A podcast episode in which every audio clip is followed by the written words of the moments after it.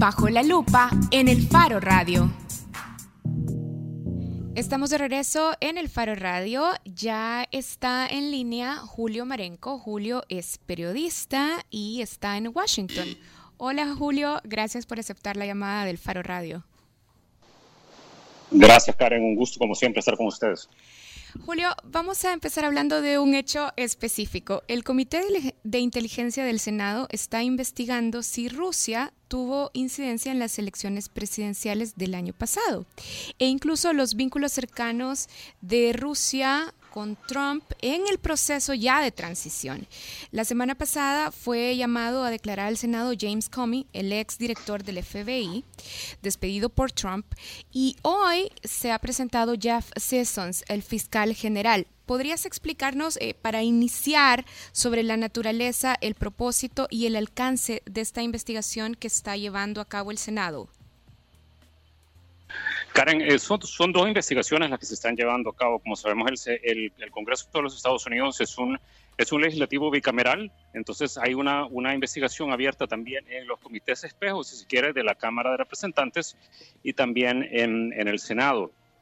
Eh, por la Constitución eh, de los Estados Unidos, el legislativo es el encargado de, de fiscalizar las actuaciones del Ejecutivo. Y aquí lo que están intentando buscar eh, tanto los congresistas como los senadores es, como tú le decías en tu pregunta, si es que eh, eh, más allá de, si Rusia intentó influenciar en las elecciones, que de eso hay, es una cosa que ya muy poca gente tiene duda, que eso fue así, que sí, esa, ese, ese intento claro de, de, influenciar estuvo también de conocimiento eh, del círculo más cercano del presidente Trump durante las elecciones y también en el proceso, eh, como tú decías, inmediato después de la elección eh, que, que, llegó el proceso de transición cuando él eh, tomó posesión.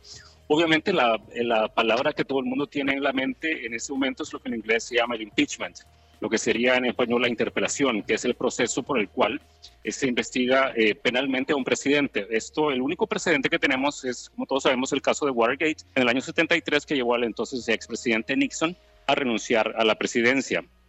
Eh, en ese momento, la investigación se está sobre todo centrándose en si el presidente Trump trató de obstruir a la justicia. Esto obviamente tiene eh, tiene eh, semblanzas eh, con el caso de Watergate, en el que el, el, presidente Nixon no tuvo conocimiento de los crímenes que cometió parte de su equipo de campaña al asaltar las oficinas de la campaña demócrata en el edificio Watergate, pero trató desde un primer momento de obstruir las investigaciones para que, se, para que saliera a la luz pública que miembros de su campaña habían tratado, ah, más bien eh, irrumpieron en las oficinas del Partido Demócrata.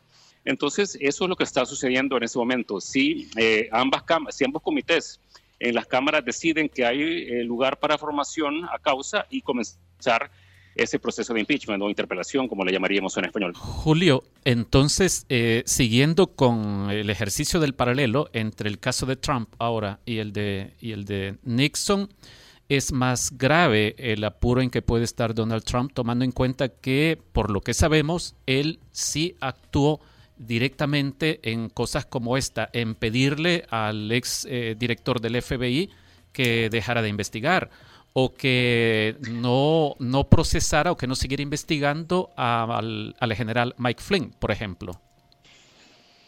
Exacto, eh, Saúl. Cada semana las nuevas revelaciones van apuntando a eso, como que el presidente estaba sumamente exasperado por la, por la, eh, por el nivel de cobertura mediática que tiene todo, todo este escándalo relacionado con la influencia de Rusia, eh, que obligó a la renuncia del general Flint, que después se supo que no solo tuvo varias reuniones secretas con, con el embajador ruso, sino que también estaba actuando como un agente eh, que estaba eh, cobrando altas cantidades de dinero en nombre de gobiernos como el de Turquía, por ejemplo. Esto después de que el, gobierno de Turquía sofocó un golpe de Estado de manera sumamente violenta y él no reportó esa, esa, esa línea de trabajo como estaba obligado a hacerlo cuando él, él estuvo en el proceso para obtener las credenciales para acceder a documentos, los llamados top secret, lo que se llaman las credenciales de seguridad nacional. Entonces, al parecer, por lo que se ha logrado esbozar eh, por las, eh, por las infidencias que han hecho algunos miembros de su, de su equipo más cercano, es que el presidente estaba bastante exasperado y que quería que la investigación terminara. Esto porque eh, según ellos el presidente estaba convencido de que no hubo tal influencia y que su victoria electoral se debió única y exclusivamente a su estrategia de campaña y a su imagen personal. Julio, te saluda Nelson Rauda. Con la información que tenés disponible en este momento y con lo que sabes de, del contexto, apostarías porque va a terminar este, estos procesos de investigación en el Congreso en un juicio de destitución contra Donald Trump? Mira, Nelson, esa es la pregunta del millón. Yo creo que si alguien tuviera la respuesta, se volvería millonario en las casas de apuestas de Las Vegas.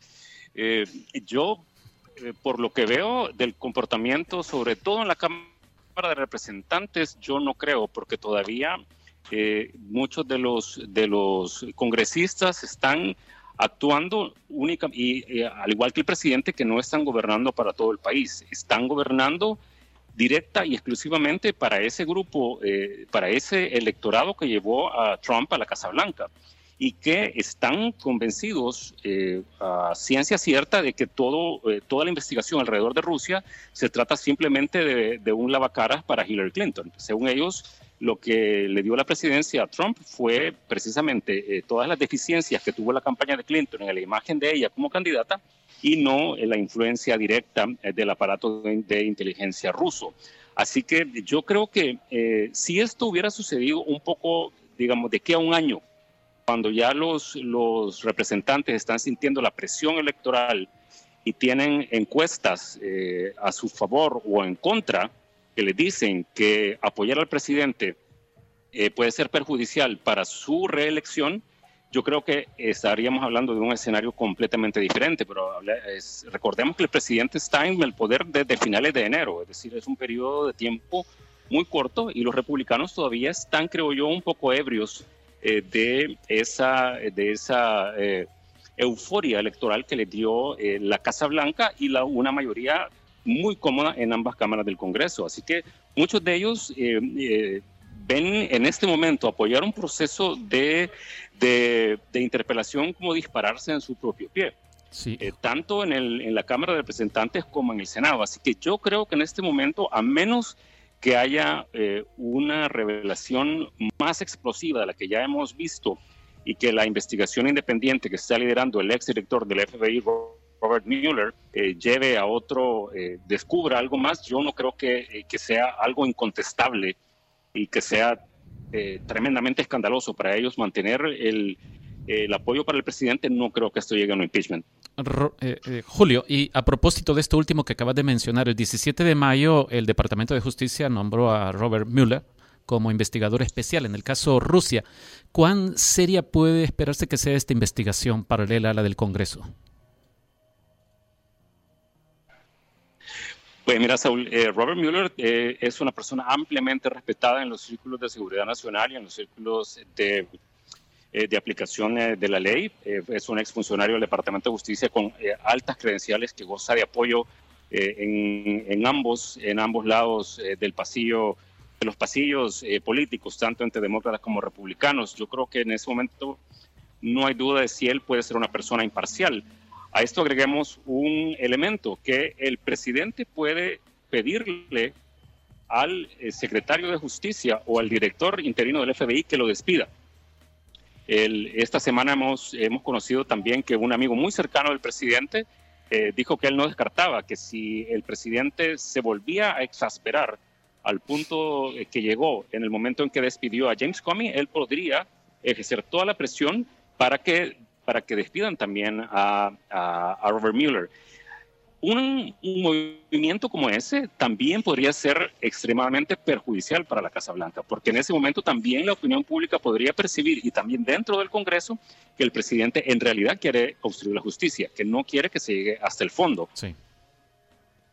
Magnífico. Bueno, muchas gracias, Julio. Bueno, eh, muchas gracias a ustedes. Como siempre, es un gusto estar eh, con el Faro Radio. Igual, un abrazo. Bueno, estamos conversando con Julio Marenco. Nosotros hacemos una pausa, pero ya regresamos con la contraportada.